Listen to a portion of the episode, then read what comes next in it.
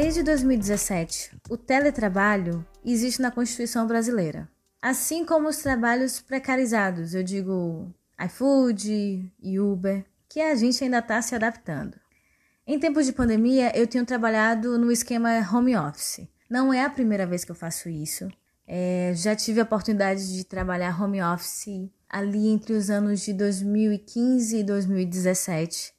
Mas reconheço que nessa oportunidade atual eu tenho o benefício de poder desempenhar o home office na minha própria residência e sozinha. Eu sei que o home office é bem diferente para quem divide a casa com outras pessoas e tem que lidar com esse convívio praticamente forçado, mais horas do que o normal.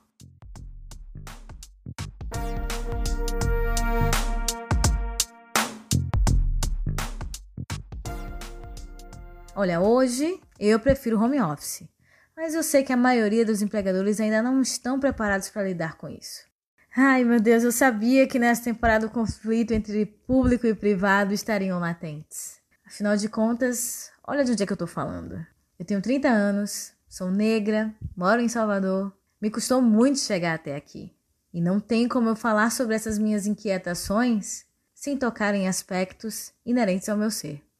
Vamos lá!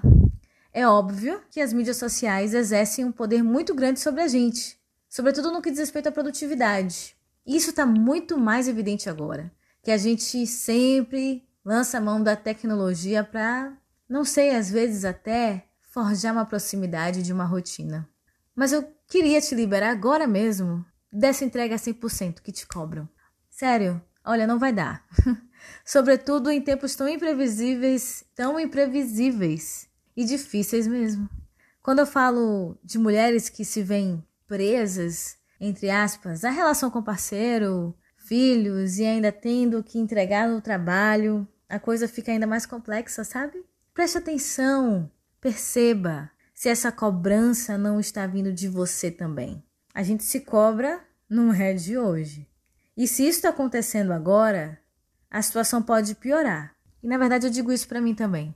O importante é a gente sempre buscar se adaptar, mas Partir sempre do que não faz sentido, do que a gente não quer. Considerar isso na época em que vivemos, ou talvez para toda uma vida, pode significar nossa sobrevivência. Mas me conta, quem te cobra mais mesmo?